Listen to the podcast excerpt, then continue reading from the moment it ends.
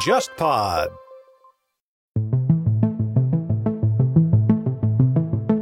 菅义伟在担任官方长官期间，曾经向美国的一些高官啊赠送过一些名贵的日本威士忌。日本政府呢，之前也曾经向美国原来的国务卿啊蓬佩奥也赠送过价值五六千美元的高级的威士忌。按照美国的相关规定啊，美国的官员可能接受嗯四百美元以上的一些礼品的时候，这些礼品是不能够被纳入个人的账下的，可能可能还要继续调查，就可能会是一个丑闻。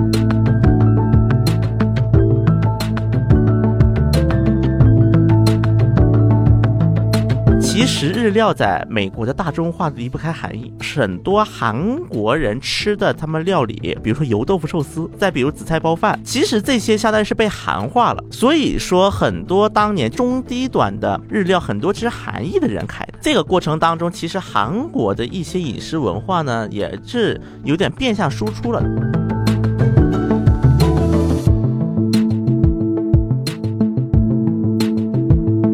然，我们现在中国人对自己的那个餐饮啊非常有自信嘛。但同时呢，我觉得我们应该也要学一点那个日本的那种高端化的那个战略。你不要老是跟老外说，哎，你们不懂中国的饮食文化博大精深，你们不懂。如果大家认为说让中华饮食文化要被更多的老外能够熟悉和接受的话，我们先要用他们能够懂的那种东西，先让他们打开自己的认知嘛。你不能老是指望说他能理解什么一桌满汉全席这个东西嘛，对吧？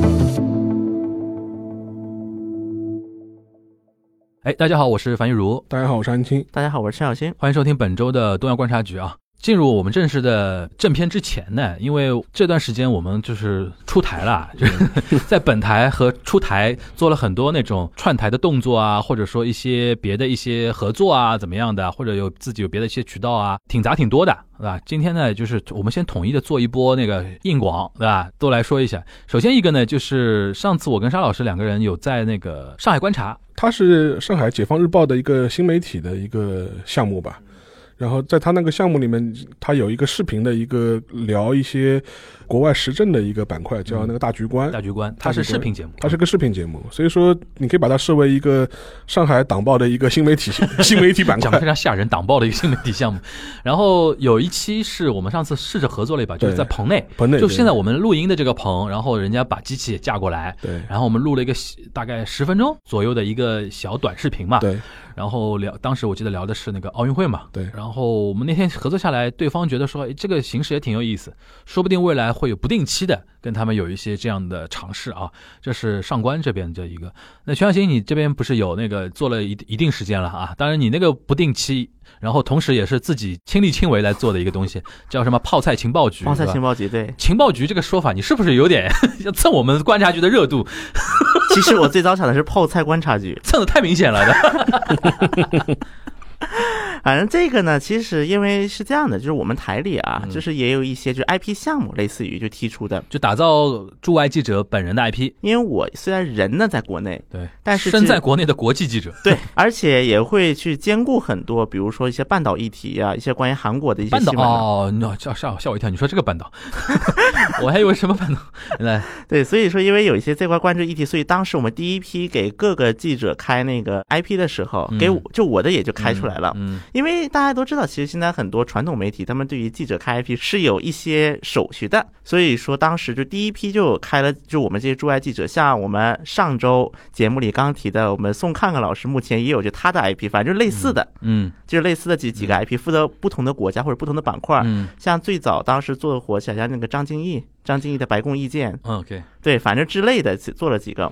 张老师最近还好吧？我看最近是还是生活挺滋润的，那我们就放心了。因为在 Trump 的时候有一段时间还挺有争议，默契嘛，他被点名搞。这个让沙老师帮我们再回忆一下是怎么样一件事情。因为他是属于国内中文媒体里面少数是有那个白宫采访证的，嗯，因为他也是白宫记者团的，这个是一个很难得的特权，打引号的特权，嗯，因为他之前是在凤凰卫视嘛，后来是去了那个东方卫视，然后他一直是代表一个中媒体的声音在。参加白宫记者发布会，当时好像是有一次川普就是，呃，在发布会上等于是是点他嘛，就点他之后发言，然后后头很多人就说，哎，他是为那个所谓中共媒体代代言发问的，怎么能让这种人来来白宫就是参加记者会呢？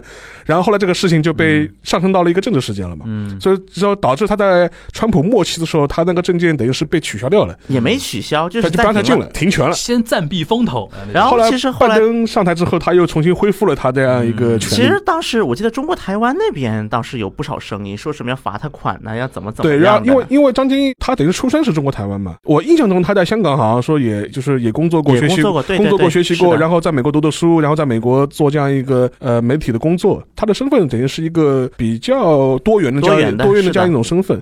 所以说当时那段时间的话，其实呃张晶老师还是我觉得他压力还是蛮大的。嗯，好还好，就现在算是比较平稳了。对，已而经算度过了，度过了对也算度过了。反正就是类似的，因为像张金英老师的 IP 是最早的，嗯应该是几个国际记者里面最早的。嗯然后我泡菜情报局，其实泡菜情报局这个我当时也想过啊怎么做，因为首先它是个视频节目，嗯比如说我们做像比如东亚，那么是有人在剪的，我们只需要负责内容输出，对，甚至可能我穿个短裤过来，对肯定就可以这么直接你做你。不穿都可以，三个男的也无所谓。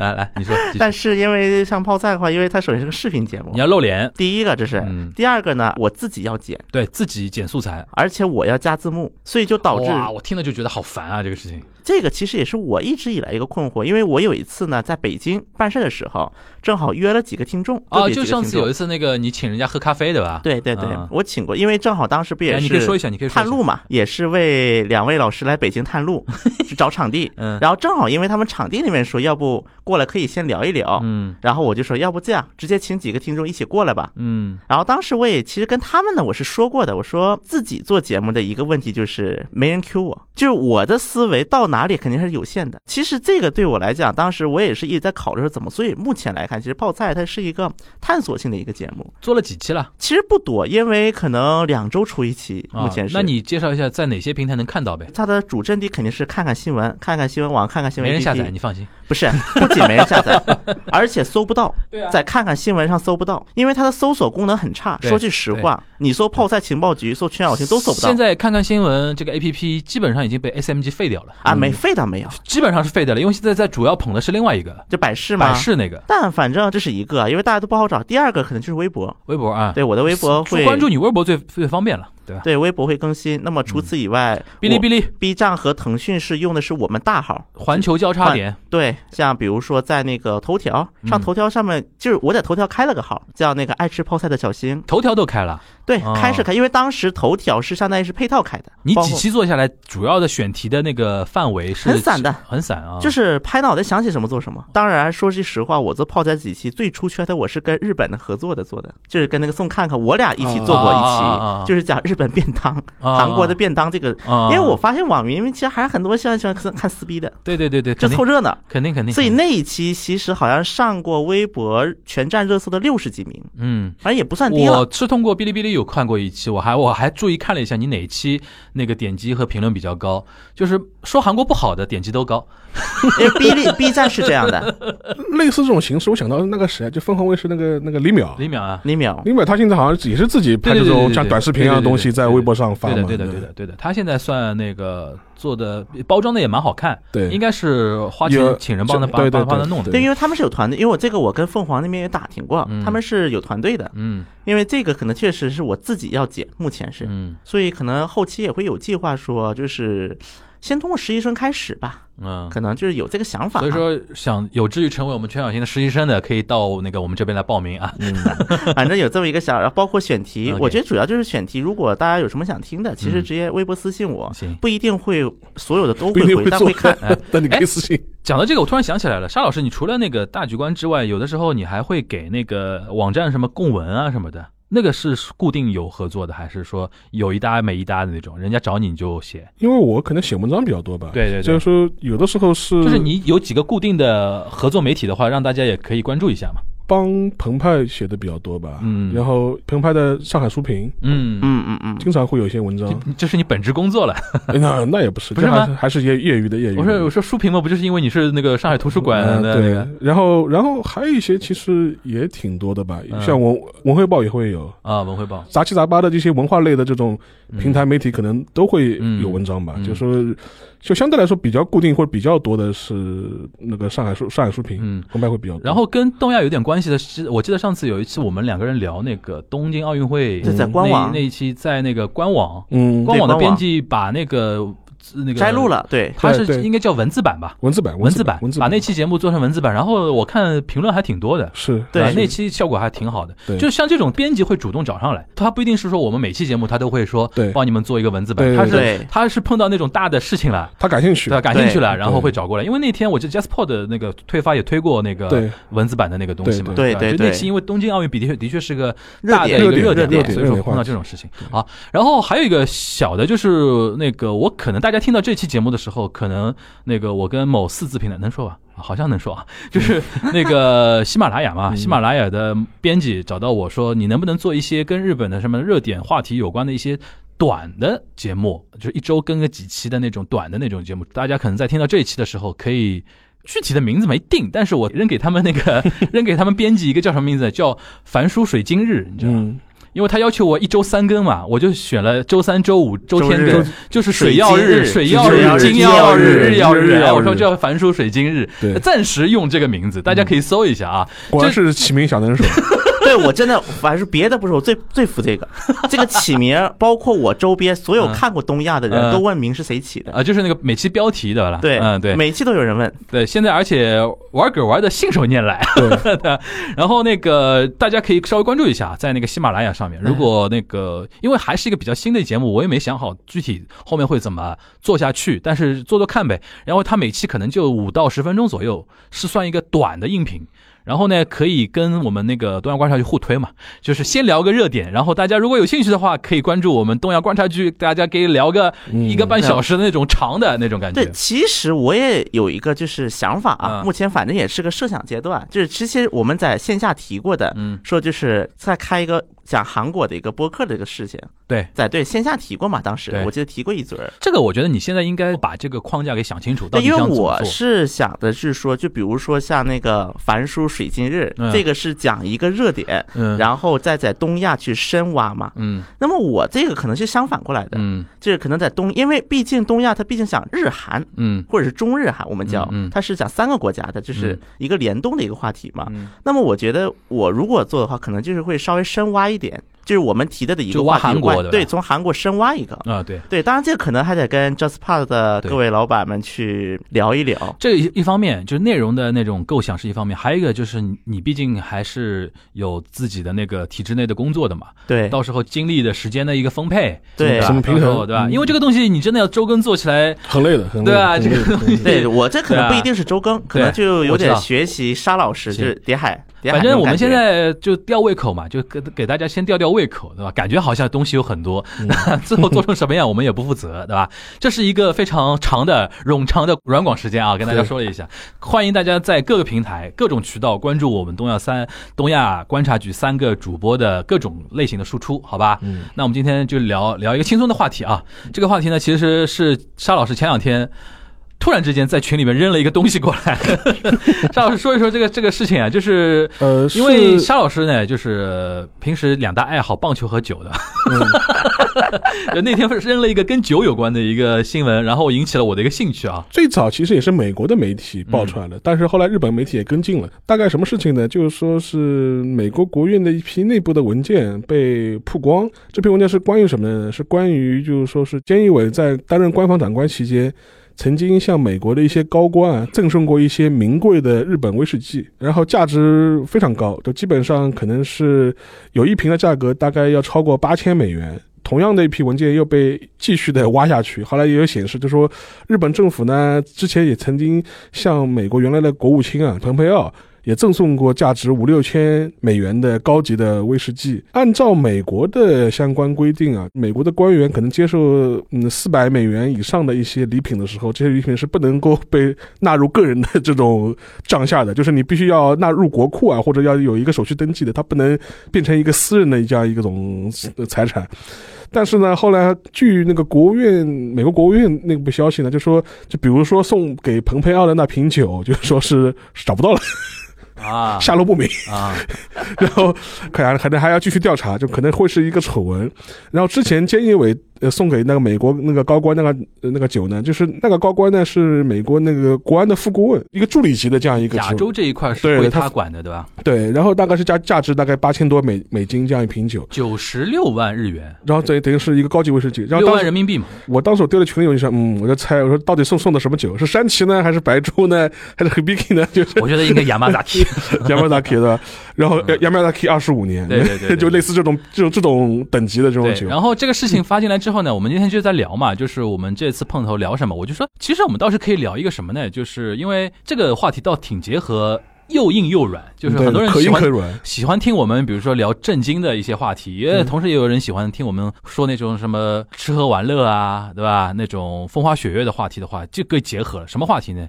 就是日韩两个国家在招待国宾啊、招待外宾、招待甚至招待外国元首的时候，他愿意给到外宾吃的是什么，喝的是什么，国礼对吧？国礼。对吧？国礼嘛，就可能等级更更高 top level 一点的，对吧？就是这这要送出去，或者说他待的那几天吃了哪些东西，因为他提供的一些餐食肯定是除了能吃饱之外，肯定有点说法嘛，嗯对吧？尤其但但我知道，就是说他们之前就是 Trump 访日的时候，就请他吃汉堡，和牛汉堡。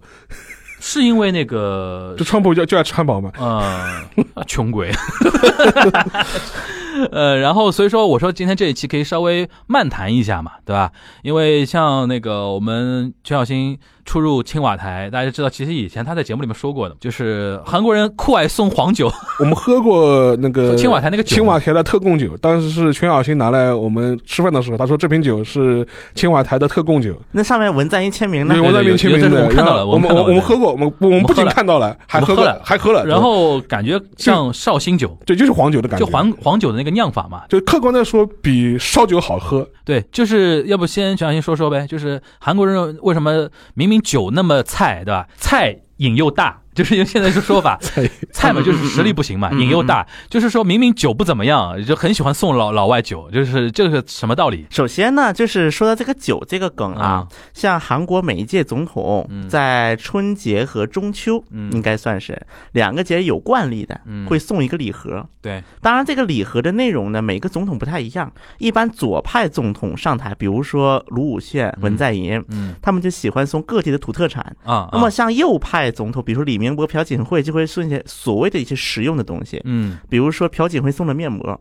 礼盒里面，但是后来据说这个是国产面膜跟崔顺实有某种关系的公司，哦反正但是我插一句是，他这批礼盒的钱是国家出还是总统个人出？就是是预算，但是它有价格有限额的，嗯，因为韩国是有那个金英兰法所谓的，因为这个提议的这个人叫金英哦兰。哦，是这个意思哈。对，就是给什么，比如说政府公务员，包括给媒体人，不能提供超过三万韩元以上的礼物。三万韩元嘛，也就两百块钱。对。所以说这个礼盒价格是不超过三万的。首先，哦那天你给我们看到那个礼盒，竟然不超过两百块钱啊！如果你要拿实际买的话，哦因为它东西很小嘛，装的还是蛮蛮蛮好看的啊。那因为里面东西很小嘛，它而且可能像文在寅，比如说上台之后，嗯。他这个送土特产，而且他有个特点，就是肯定是有一瓶酒，嗯各地的传统酒，嗯。然后各地土特产一二三四五六摆在这儿，对，然后它是每个省都要覆盖，就是比如说这个酒是什么中青道的，嗯。那个是全罗道、青岛，就文在寅是有这个传统的。嗯。然后韩国人他们的认知就觉得这种酒啊，就是其实我们的酒也有很多不错的，就是你们不知道，这是韩国人的一个，因为他们首先要送土特产嘛，因为否则就几个草草绿绿的，其实也不太好看，所以中间摆一个酒，这样就感觉比较上牌面嘛。那么这个酒呢，它也是各个省的，就是出的就各种什么豆酒啊，什么负分子酒啊，就是这个可能每次会变。因为它相当于要是分配每个地区嘛，它也是有这么一个想法嘛。你你上次给我们喝的是什么地方的酒？那个酒应该是中青道的，啊，中青道的文贝酒叫做，文贝对，这个地名，文贝是个地名。OK OK，反正就是什么，包括有时候复分子酒，就各种各样这种传统酒。那么像其实我个人感觉，韩国尤其是公开场合送的国礼啊，从如果只从钱的角度看，真的不是价值很高的东西。包括我记得就是 Trump 来那个韩国访问的那一次，文在寅送 Trump 是一支笔，什么笔啊一支就是钢笔，上面写是 We Go Together，？We go together。这这是一个韩美同盟的一个口哦号。卡奇卡西达，我们一起走啊。对啊，We go together 啊。对，We go together，对，然后上面还有日期，就刻了日期，然后下面写 Korea United States，We go together。OK OK，我们在说到国礼的时候，我们又想起来，就是之前那个约那个谁，之前就是朝韩首脑会谈的时候，当时不也是就是因为第一次是在板门店嘛，嗯。板门店那次因为韩方准备的菜，因为在韩方一侧办的嘛，嗯。然后当时我记得就是，比如说他就是准备的各个菜，他都是有解释的。嗯。比如说这个鱼是金金大中总统的家乡出的鱼，这个烤肉是郑周永，因为郑周永他是现代街的创始人，对对。朝韩交流有功嘛。对，郑周永家乡的牛肉，因为当时郑周永曾经拎过好几百只牛去过朝鲜，嗯嗯所以说包括瑞士风格的土豆饼，说是因为北面的在瑞士，瑞士留过学，对，对。啊就反正之类等等。那当然，如果是朝韩烩面，冷面是不会少的，啊，这个是惯例。那个叫什么馆啊？那个预留馆。预留馆馆，预留馆。啊，对，这成了一种惯例，在韩国来看，包括韩国人只要去了北面，嗯。基本就是预留馆。我记得你以前说过嘛，就是的确朝鲜的冷面比韩国好吃一点的，呃，味道不一样嘛，但是嗯韩国人对于预留馆是有执念的，啊因为其实现在北京嘛也有就是预留馆的分店，OK。就是很多韩国人对这个预留馆是有执念的，有点首像是尔有吧？首尔没有，就是首尔就是有没有就就是号称我是从这个体系有有出来？有有有有有有啊，因为有啊。脱北嘛，有脱北哎，人你再说一下，我有点忘了，就是那个韩国冷面跟朝鲜冷面有哪些口感上的不一样？这个，因为首先它的面的材质不一样，比如说咸兴冷面，就咸镜道嗯，这是朝鲜咸镜道里面冷面，它可能就是用荞麦做更硬一些。OK，然后反正就是它是材质，包括汤的味道，比如说有咸口有甜口，你你个人喜欢甜口甜口？我都吃，我个人都不，吃。你觉得哪个好吃？包括延边冷面我也吃的。呃，你觉得哪个好吃？如果如果有你要请客的话，或者说别人问你吃冷面的话，你会先推荐他吃哪一种？你比如说像我这种完全不懂的啊，嗯就第一次吃，肯定不能吃那种非常那种小众的了，对吧？嗯肯定要稍微大众口味一点的。你觉得哪一种会比较那个好吃一点？我觉得我先会带着去吃一次预留馆，就告诉这个是朝鲜冷面，好不好吃你自己判断。就预留馆是甜口还是咸口？预留馆它偏淡，偏酸淡酸甜，有点淡。OK，对，反正因为它预留馆是荞麦面嘛，上海这边吃得到这种我去过一些所谓标榜朝鲜餐厅的上海这边啊嗯，不太有那个味儿。果然还是没有北方好。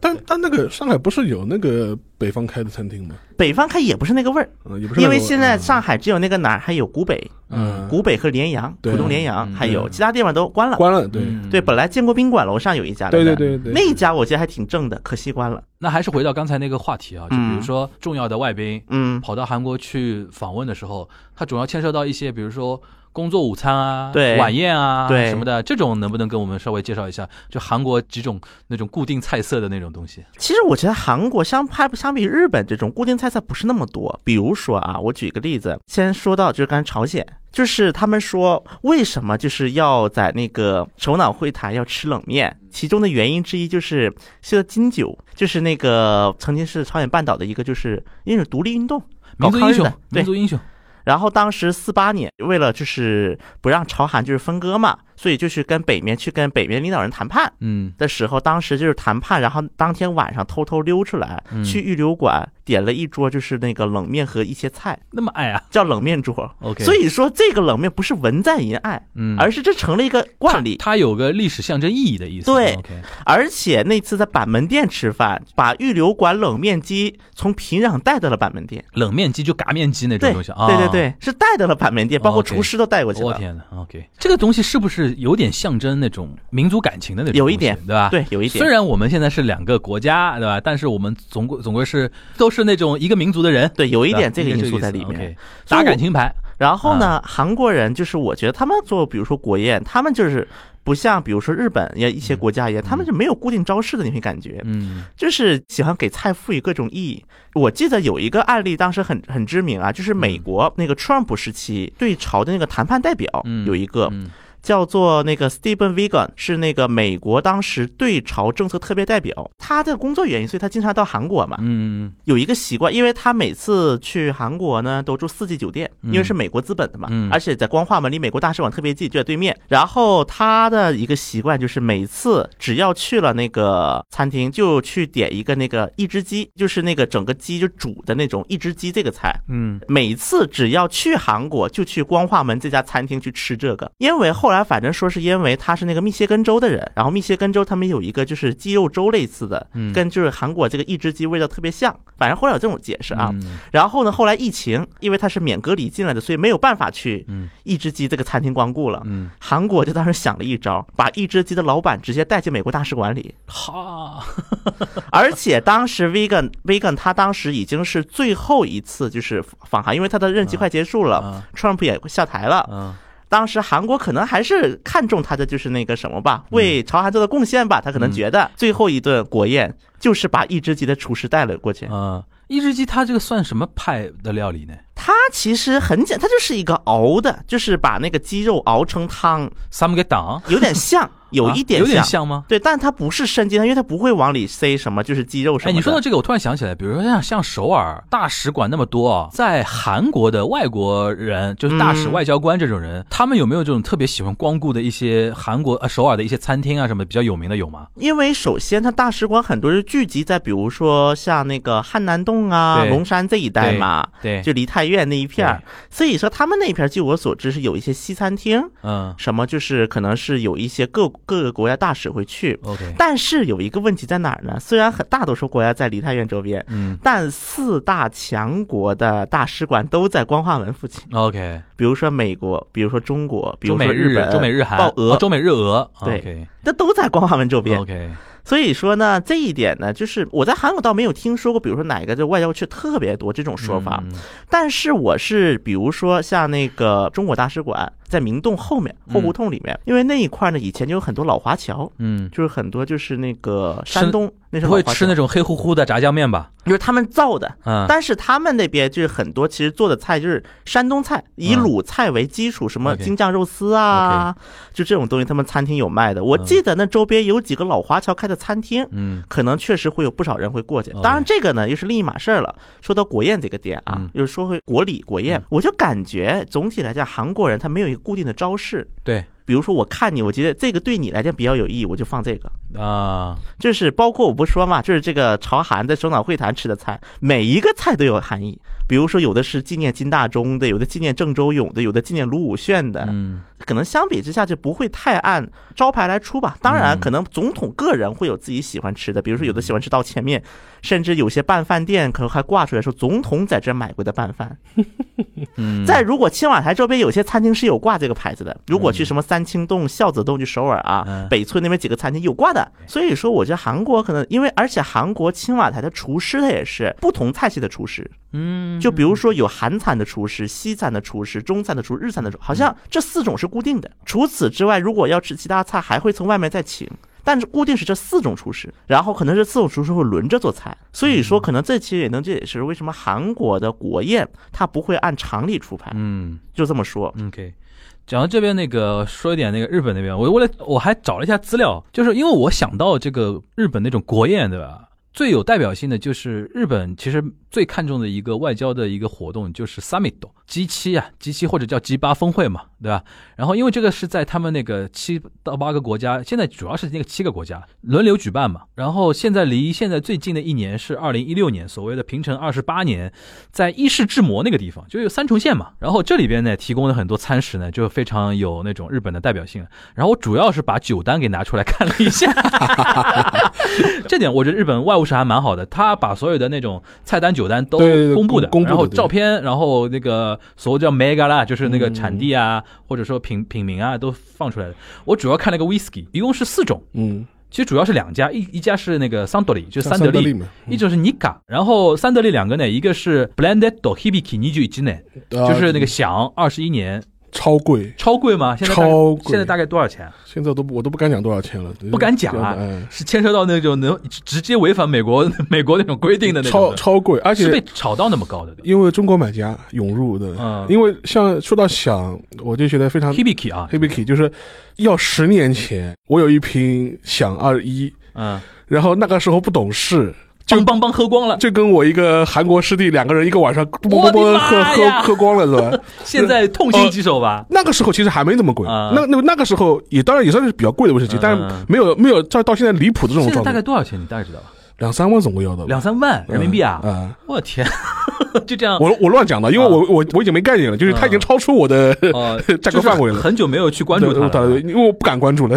嗯，然后那个还有一个是 Suntory Single Malt Whisky Yamazaki 二十五年，啊，那也很贵，山崎二十五，那也很贵，那也很贵，也很贵。然后 Nika 是竹鹤啊，对。竹津る二十五年对。Pure Malt，然后竹津る二十一年 Pure Malt。它就 pure malt 是那个纯麦芽的那个意思，吧？对对对对 OK，我这个就应该叫钱老钱老板来一起来聊。反正。都很都是很贵的酒，呃反正都是很贵。都反正都是很贵的酒。OK，然后那个它的 wine 就比较多一点了，那个有没有日本国产的什么甲州的这种有的有的有的有的，我猜就是甲州新口甲州新口？Sapporo Biru 对公司出的那个对甲州卡拉古奇，还还有一个事情稍微插出去说一句，他为什么现在就是要把那个所有东西都公布？就是因为之前外务省出过丑闻，嗯，什么什么丑闻？节目里聊过，就当时外务省大概两千年左右的时候发生过一次大的贪腐案嘛。嗯当时是有一个外务省的一个 non Korea 的一个公务员，嗯他的呃职责就是做这些上面的这种 support，嗯。做这种物后勤啊，嗯。安排安排酒店，安排国宴啊。嗯。结果他他等于是通过这个方式，就是贪污了大概两三亿日元，后来就被那个警视厅给挖出来嘛。嗯。就酿成了一个非常大的一个事件嘛。呃在此之后，就是日本外务省就开始公开透明，三公经费要公开，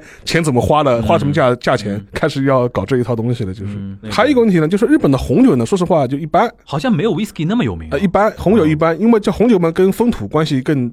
更大一点，就是说就这，然后嘛，日本嘛，就是一种嘛就是清酒，嗯清酒嘛就是说是那个安倍就非常喜欢用那个塔基嘛，就是打塞，打塞嘛，就是嗯因为他自己是山口县的人嘛，所以说他肯定是把自己老家的酒给捧出来嘛对。的。然后大家可能比平常还能接触得到的，说一说啤酒啊，啤酒就几个最有名的。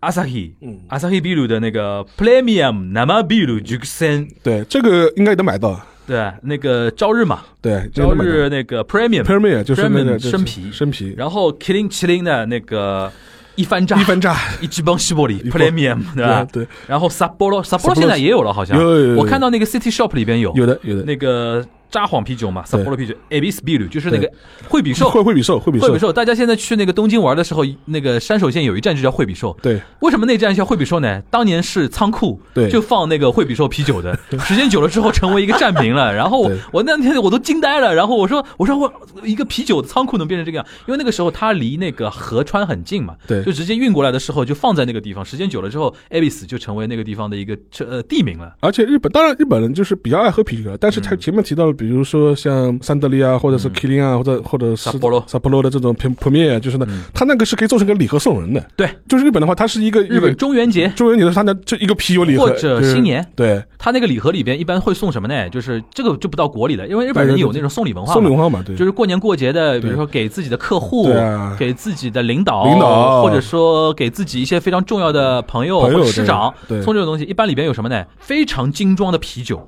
就是那种一级棒西伯利 premium 那种一堆 premium 的那种东西。然后里边还放个火腿，你崩哈姆，还有什么会比较多？好，我记得就是火腿跟啤酒会比较多一点啊。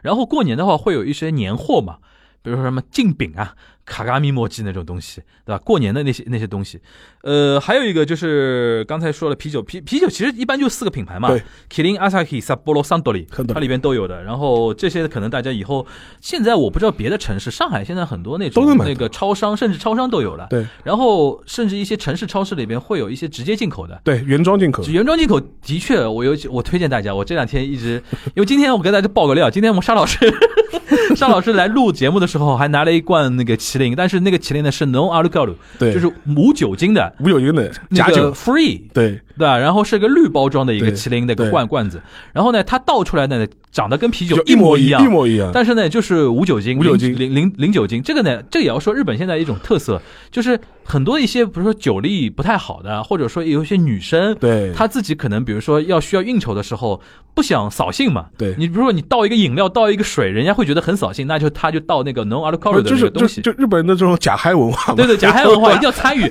那个干杯，那对对对种很像干杯一下的。别人都都拿个啤酒干杯，对对对对你拿拿杯可乐的感觉很但奇怪。是我现在觉得这个东西，中国市场也有点起来了。是啊现在很多人也也就中国人也也开始假嗨了嘛。对还有或者一种是假嗨，一种就是雰囲気，就日本人叫氛气氛。对就比如说氛氛围对沙老师呢，就今天呢，就是明就晚上因为有局嘛，不适合现在先喝的很醉，对吧？先搞一点氛围，先喝一点 no alcohol 的那个。不过这么一，说，我说啤酒 no alcohol 啊，嗯在韩国也有一个传承已久的一个嗯嗨法嗯，比如说有米酒，假米酒，吗？不是米饮料，米饮料啊，对，它根本就不是酒，它它味儿完全不一样，它有度数吗？没有度数，没有度数。完，完全不一样，就是它是个饮料。它甚至都不像酒酿。对啊，它就是个饮料，所以就是我在高大嘛，因为我们嗯学校当时就就是传统就是喝米酒。嗯，那么像有些喝不了酒，或者是尤其是对一些女生嗯喝不了酒怎么办？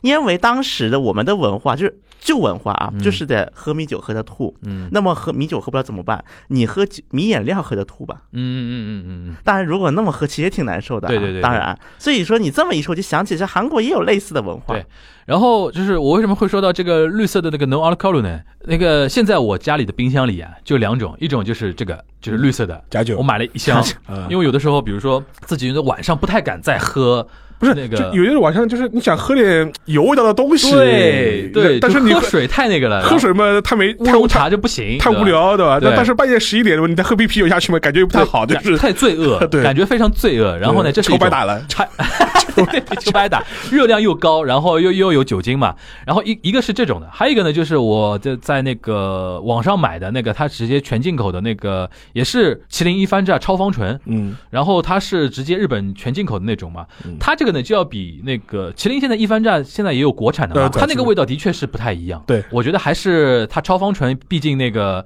下的那个料比较狠，对吧？然后喝出来的确有那种那个啤酒那种风味比较更浓一点。那沙老师，你平时啤酒喝的比较多吗？蛮多的。你会选择日本的那种工业啤酒吗？就是你你比较偏向哪个品品牌？因为工业店买起来比较方便嘛，因为现在嗯，反正你通过就是互联网也能买。互联网网站的一些消费，你都能买到一些日本的一些原装的一些啤酒嘛。嗯另外一个，上海的有些超市也能买到日本的一些原装的啤酒嘛。嗯因为我相对来说我喝麒麟比较多，而且日本的有个好处就是说，它有很多这种每个地方有它自己的所谓的地酒，然后啤酒也有地酒，就除了清酒之外，啤酒也有地酒，就每个嗯啤酒就是 local 的 local 的 local 的一些酒，所以说就比如说你去清景泽，清景泽就有自己的当地的一些牌子，反正你通过现在互联网这个是不是算精酿的概概念？偏精酿，因为嗯精酿这个概念其实这里也说实话也是这两年这几年从美国那边兴起的，啊然后再开始反哺到全世界各地、欧洲啊什么的。就说是你去跟欧洲人讲尽量，他一般欧洲人其实传统上是他他是没有概念的，就是 draft beer 是什么东西，就是说。欧洲人说我我他妈都都精酿，对对对按照你标准的话，我都是对不 对？对尤其像比利时、德国这种国家，小众啤酒一大堆啊。因为反过来就说，因为像国内有些品牌的一些啤酒呢，嗯就我们就称之为水啤嘛，就没有味道，就哦这整个就就就就就是没有任何味道，就是对对对所以这为什么要水啤嘛，就是对就是这这个概念。但日本相对来说选择会多一点，丰比较丰富吧，就顶多是顶多是这样子。然后讲到国礼的话，除了酒之外，威士忌啊，好的清酒送人之外。我印象中，就是国宴招待的话，除了摆在那个国宴的场合之外，还有一些比较另类的一些场合。就比如，我记得当年奥巴马访日的时候，当时安倍就是请他去吃二郎寿司嘛。对这个很有名，这个好像当时也是二郎最火的时候，对，是那纪录片刚拍完没多久，对，对。得是慕名，哎，他是受那个纪录片影响吗？我觉得应该是应该有点啊。有有点然后这个直接导致他现在在中国这边就炸了嘛。疫情前啊，啊，对，行行行，疫情前基本都是被中国客人或者说两岸三地嘛，啊，对，就是那个大陆、香港、台湾的那个客人，基本上都去那个订二郎的嘛。安倍当时带奥巴马去了一次之后，直接在那把火上面再点了一点了一把柴。火，你看，你看奥巴马都去了，对对对对，然后就导致就完全约不到。他本来是说三个月对，要提前三个月约，后来直接那个之后之后直接一一年约，一年。对，就半年以上要要要约，而且很多人是等位，比如说哦，先我先打电话啊，就是说，然后说啊，那个您订的那个现在都已经预约满了，然后说不要紧，我现在留个联系方式给你，我递补，对，如果谁取消了，你随时跟上去，我把什么事情都推了，得要都要过来吃这一顿。他现在是这样的对，因为像二郎这种那个寿司，它的特点就是一天只有做晚餐，对，然后一天只做八到十个客人，五六组吧，对吧？对一那个两个，然后就是奥巴马就相对来说比较喜欢崇尚。崇尚这种格调，对吧？对就是说就是这种腔调，而且好像民主党特别喜欢对于异文化表示那那种欣赏，然后那个我怎么听起来感觉这么像文在寅呢？对文在寅民主党嘛，左左派的人都是这样。然后川川普当时是我除了国宴之外，还之前除了和牛汉堡之外，是请他去吃的那个那个炉前烧，多当 yaki 这个在国内有吗？这没，嗯很少很少，有是有的，它就是国有一内很点日本的这种比较市井的感觉。嗯。但其实它的整个料理啊，呃，这种食材又是非常高级的，对。你可以把它理解成一个铁板烧的这种感觉，有点像吧？这样这样理解好了，它其实你可以大家理解为一个非常传统的日本的那个合适的一个木屋，木屋对，然后你进去呢是要围在一个炉子子的边边上坐着然后这个炉子呢中间是生着火，然后像其实有点像篝火一样烤着的，对。然后周边呢一堆的都是灰，对。然后他吃东西怎么吃的呢？就把食材串好，对串好之后离那个篝火一定距离烤，在那边生烤。对烤完之后呢，会有那个 staff 呢，就是把它这个卸下来，对装到你的那个食器里面然后慢慢吃。这个叫炉端烧嘛，炉端烧炉端烧。对对，这个在上海这边现在还没推推出来。我看到过，我就有，我知道是有的，我看到过，啊但是这个还没像那个寿司 omakase 那么红。嗯现在在上海已经进入寿司 omakase 的战争了，战争了，你知道吧？对，基本上没有低于一千块的了。是是是。就是有有入门级的，他有的时候搞点活动那种，比如说六六百八百一个人的那但说，实话，嗯你让我在上海去吃总觉得不合算，千把元的寿司，我觉得得不合算有这点钱先 憋着，然后去然后去日本吃那种感，觉。我觉得我这个，因为从食材的新鲜程度上来说，我觉得好像犯不上。不过现在因为疫情嘛，呃没办法我我知道上海现在很多这边那个开高端的日料的一些老板啊，嗯，就是花大价钱把日本的那个板前那些大将都给挖过来了。哦，是吧？他说：“你在日本也就赚不了那么多多钱，钱对？在上海这边又忙又有充实感，然后日本人就受那种哦，做死呢，然 后就来了 那种感觉。我为了格力也要来。这一波热潮其实真的是奥巴马那一波带起来的。对，因为像民主党，他特别想显示自己对于异文化的一种欣赏，我欣赏得了，对，我文化水平比你高哦那个 Trump 呃高多了，高多了你这个傻，你这个 你这个土土鳖只会吃汉堡那种感觉。对，，包括当时文在寅嗯，访，包括访华、嗯访越南，他嗯都干类似的事情。找要要找那种小众的东西吗。就是文在寅当时访华不就是嘛，嗯去北京的早餐店，，对，去吃那个早餐，吃油条。嗯，然后我记得当时那个北京那快餐店好像还把它弄成一个套餐卖了，对文在寅套餐文在。寅套餐嘛。反正他去越南也是吃米粉，嗯去东南亚吃这个吃那个，就我怎么感觉他他想要表现自己的那种亲民的那个东西吧。对就很好像啊，这个似曾相识，这个故事听起来，左派的人永远要体现那种 包容性嘛。这也算个人设吗？不是，我觉得这是价值观，价值观。因为像右派，他什么什么叫保守政党？保守政党就是我要坚守自己的一种价值取向的那个东西，然后到什么地方我都要显示我是哪里的 identity。然后汉堡那种东西就是。不过这一点，我为什么说韩国的政治它不是一个理念取向啊？嗯朴槿惠她出国每次巡访，朴大小姐不太一样，对呀、所以我说，比如说朴槿惠，就是比如说就是去那个阿拉伯伊斯兰国家，嗯嗯她就戴头巾。嗯，朴槿惠特别喜欢干这种事儿。嗯然后比如说之前那个朴正熙，嗯，因为他不是就是陆英修，就他夫人死了去世之后，不是做过代理一段时间那个第就一夫人嘛？是朴槿惠有段时间代理她妈妈的角色。对，然后就是当时跟朴正熙一起去法国穿着韩服，结果朴槿惠自己访法国的时候，她也要穿到韩服，就是这样。本国民众一看，看到了我朴正熙的身影。你刚才一说这个理念这个问题，我就感觉韩国它不完全是一个理念主导的一个国家，它的政治体系来看，这的确是的，我还注意到一一点啊，就是比如说像送礼的时候，嗯或吃东西的时候，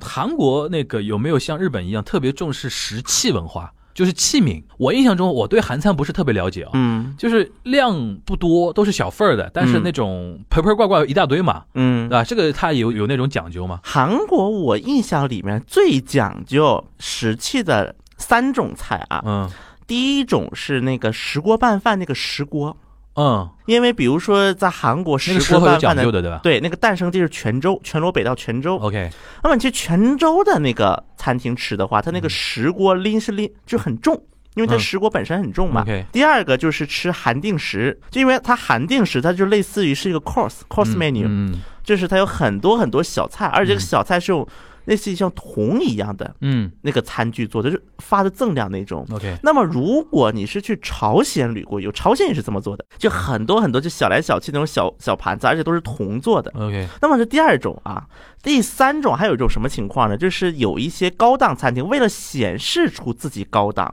有一些高端餐厅他们就开始说就是注重餐具，因为在韩国就是这个历史啊，就半岛这个历史上来看，当时最知名的陶瓷一个叫高丽青瓷、朝鲜白瓷，嗯你能够发现，其实当时朝鲜半岛它的就是整个陶瓷的一个制作史来看啊，那么其实它是就是把宫廷用的陶瓷，就宫廷的这瓷器跟民间用的瓷器，它是分得很细的，是规格吗？还是什么？不仅是规格，包括设计，就跟我们什么官窑、民窑一样对。对对对啊，对对对。所以说，以至于对于很多从历史发展层面来看，嗯那么它这个陶瓷就是它这个瓷器的一个就是一个精美程度也好，注重程度也好，它肯定是你就是阶层变化的，你才会开始注重这个东西。韩国瓷器使用的广泛吗？还是其实挺广泛的，因为我举个例子啊，比如说像嗯日本传统的那种石器里边，木头偏多嘛。嗯，韩国比如说我印象中韩国的筷子就银筷子嘛，就铁银，铁银用很多金属的这个这个东西，对这个是有什么历史的渊渊源吗？我觉得真的哪一天甚至可以单独谈一次中日韩的筷子、餐具嗯，我刚想说这个餐具非常不一样，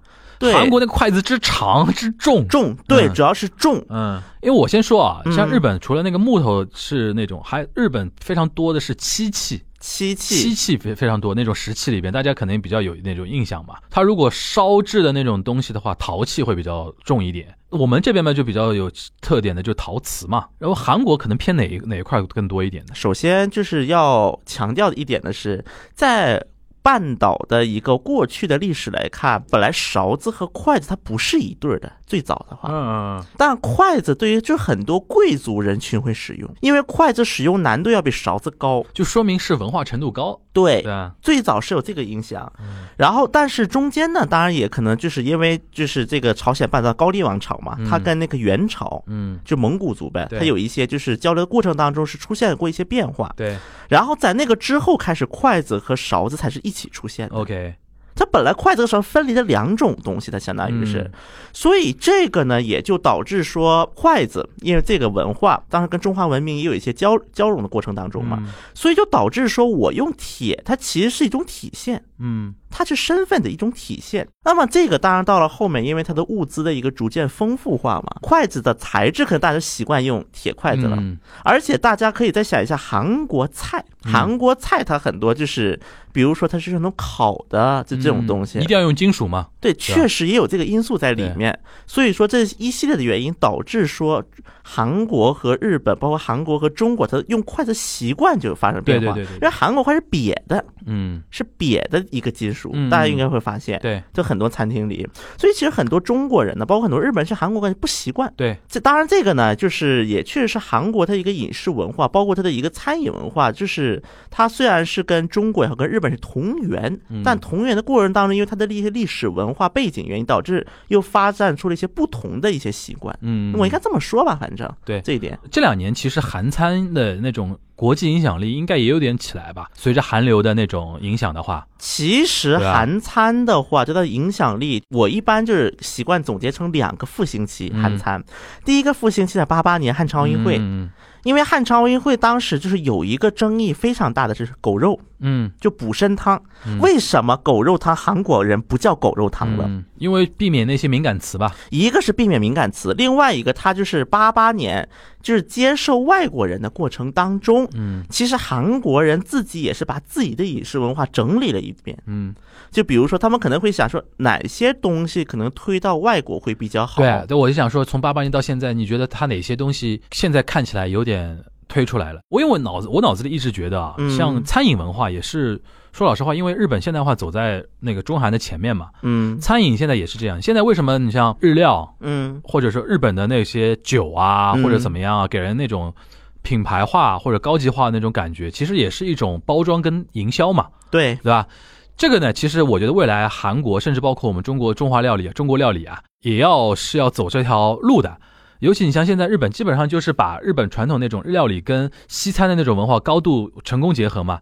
它比如说一个 cos 的那种套餐，从什么前菜啊什么的一条这样走下来，其实也是把日本的原始有的那些东西给插入到。欧美那种餐饮的那种 cos 那种文化里边，然后再进行一个一个升级的一个东西，类似像这种动作，韩国人现在在做嘛？比如说韩国现在也要玩这种 cos 的东西，然后讲究食材，讲究食器，讲究每个菜配不同的酒啊，这种这种营销的那种手段。其实现在如果去欧美一些美国一些国家啊，美国一些地区，嗯其实很多低端的日料店，因为它日料店它肯定分档次嘛，嗯，很多低端的日料店很有可能是韩裔开的。也有可能是华裔开的。对，就是最早其实是一帮韩裔，对，就是我们就开玩笑说，其实日料在美国的大众化离不开韩裔。我们要知道，很多韩国人吃的他们料理嗯是从日本的受到了影响，然后再进行了改良。比如说，韩国人现在就是吃的，比如说油豆腐寿司，再比如紫菜包饭，嗯，其实这些相当于是被韩化了，包括乌冬面。对，所以说，很多当年就是很多就是中低端的日料，很多其实韩裔的人开的。对，所以说这个过程当中，其实韩国的一些饮食文化呢，也是有点变相输出了。但是因为那个时候比较低端嘛，嗯不过后来的话，我知道这是第一个复兴期，我说韩国人就整理出来了，比如说那个拌饭。其实拌饭前两中国真火，尤其是很多二三线就泉州拌饭店，可能到处都是在东北。于是如果东北的听众肯定都知道的。第二个复兴期是李明博时期，嗯，李明博当时就是推一个韩食品牌化，韩餐品牌化。这个就是我想问你的，就是高端化。但是说句实话呢，啊这种强制性不是特别成功。啊我讲句实话，因为我我刚才就是在说，日本明显现在在这日料的高端化这高端化一块、品牌化这一块做的还是比较成功的。对，而且现在我越来越觉得说，中国应该未来，当然我们现在中国人对自己的那个餐饮啊非常有自信嘛，对对吧？但同时呢，我觉得我们应该也要学一点那个日本的那种高端化的那个战略。我们中餐博大精深，有它非常好的一面，嗯，但它的一面就是它如何让世界认识，然后然后就说如果以各个国家能够接受的方式，能够借用它的市场。对，因为因为我举个例子嘛，像那个本节目没有收任何广告费啊，就就就就说是那个，就是比如比如说那个大董，啊，大董他进美国市场，说实话，他的经营不是那么的好。嗯就是你看一些相关的一些点评啊、评价，对就比较普通吧，嗯就是比较一般。嗯这个，但是即便是这样，大董已经是一个很少有的能用一个一个品牌的概念进军到西方市场，嗯这已经很少了。嗯但即便如此，它的评价相对来说也不是那么的高。嗯然后你去看一些米其林打分啊什么，它也嗯没法排进一个特别好的一个名次。嗯。其实我觉得像中餐这两年出还可能火锅，但我想强调的就是品牌这还这还是太大众化了。对对对我就想说，高端的我们应该学。我这边真的反复想说，就是日本的那种高端化的那个品牌化战略真的是成功的。你像他现在都有自信到，比如说那种 G7 Summit 的时候，对我直接晚餐直接哎，我日本的做法、日本的食材、日本的厨师，但是我是 cos 的那种料理嘛，就是从前餐到最后的甜品啊什么的，是一套欧美人特别容易接受的那套概念上这样的东西，我先打进去。对我吃过一些类似的这种，当然没不至于到国宴这种，对对对但但也是一些比较正式的一些场合的一些日本的一些宴请，它就是像樊荣讲的，它都是。按照西餐的那种方式，对。前菜开始，然后一直到甜品收尾，但是它整个过程是按照日餐的做法做的。对，然后不同的菜配不同的酒嘛，吧？对对对。这讲究到这种程度，就我想说，这个东西的概念是说，如果大家认为说让中华饮食文化要被更多的老外能够熟悉和接受的话，这是一种非常好的一种习惯和那个做法，对对吧？你不要老是跟老外说，哎，你们不懂中国的饮食文化博大精深，你们不懂。但我们先要用一种他们能够懂他们要用他们能够懂的那种东西，先让他们打开自己的认知嘛，对对吧？对你不能老是指望说他能理解什么一桌满汉全席这个这个这个东西嘛，对吧？的确这一块，我觉得现在我看到你，比如说包括像大董啊什么的，现在有一些小众品牌有点想他希望往往往这个方向在做嘛，对。对吧？融合菜啊什么的，我就想知道韩国有没有在做这一块的事情。其实李明博的时候尝试过，，对，但韩这种一定要右派的人尝试，韩国有一个特点是什么呢？很有可能，比如说这任总统不受欢迎，下任总统就要推对啊，现在就明显明显都白中原化了嘛。太 重白中原就是在我印象印象中就是跟李明博那种反动嘛，就是说呃要强调大众化，便宜出好菜，对，就是那个可推广。对，那个便宜量多那种那种感觉，就这是饮食文化里边的一块儿，这我承认。但是有没有那个最高一点的那一块儿？我觉得首先含料的话，它其实真的要出就是高端，其实就含定时，嗯，其实就含定时能担负起这个任务了。嗯，所以说我觉得这个东西中韩都要向日本稍微在这方面取点经，对吧？尤其像你其其实清酒这个东西，我原来听一个日本朋友说嘛，他清酒不用卖那么贵的呀，对照理说，就日本硬把它炒成那么贵，对，其实就是很多人说清酒喜欢拿中国的白酒做比较，嗯但我觉得这哦，不，我就不但也不不一样。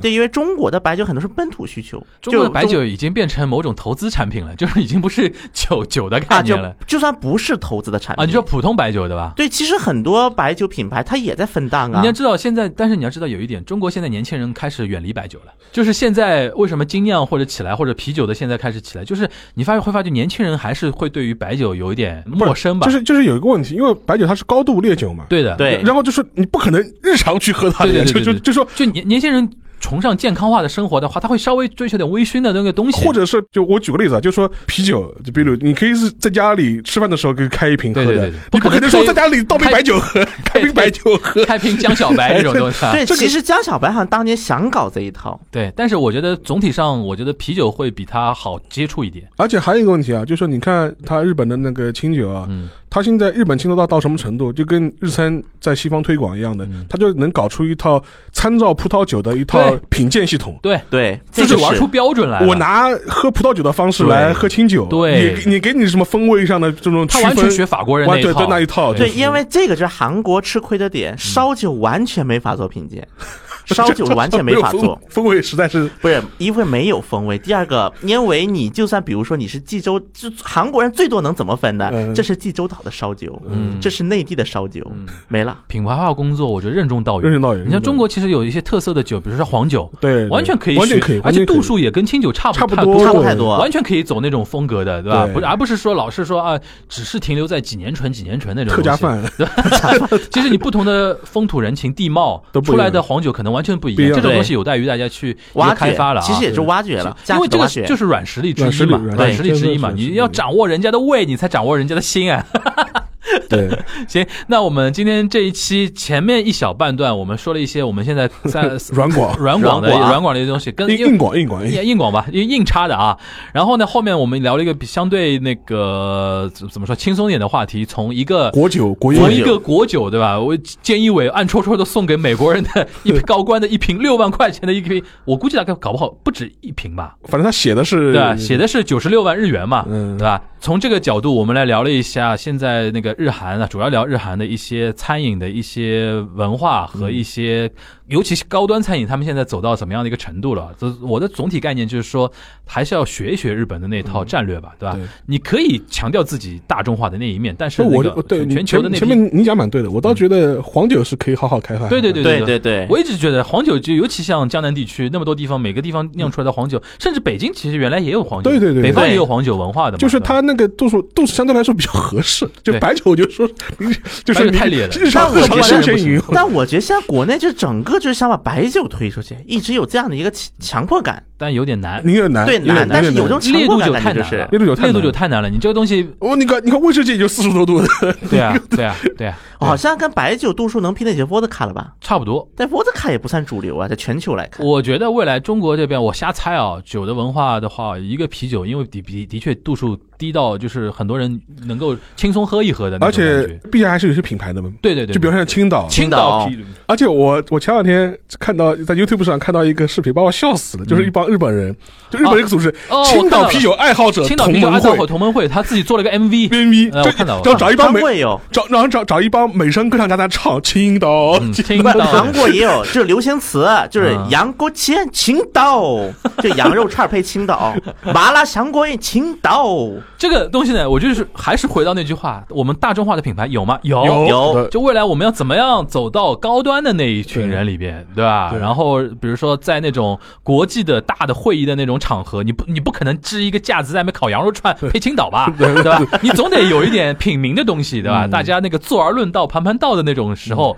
对吧？跟人家聊点那种吃的喝的啊，那种关键是。茅台担任这担负这个责任吧，还有点那个。你茅台很多那种不胜没喝酒力的人不敢喝的，对吧？我觉得还是要稍微动动脑筋，黄酒可以一试，嗯，黄酒可以一试，好吧？那我们今天这一期节目就到这边了啊。那我们下一期，呃，聊什么呢？还不知道，还不知道，还不知道。每次我们都是现传，对吧？每每次都沙老师或全小新在群里面乱乱扔各种各样的那个八卦消息，然后反正我们都没稿子对的，没没稿子啊，就直接过来。反正生聊尬聊，好吧，好吧，希望大家能够继续支持我们的那个，哎，我们现在已经超那个小宇宙已经超六万了嘛，超六万，这上次不是 Q&A 六吗？六万二了，嗯话说完都已经六万二了，然后七万近近在眼前。七万的话，我跟大家先说啊，我们让四群的听友就可以提问了。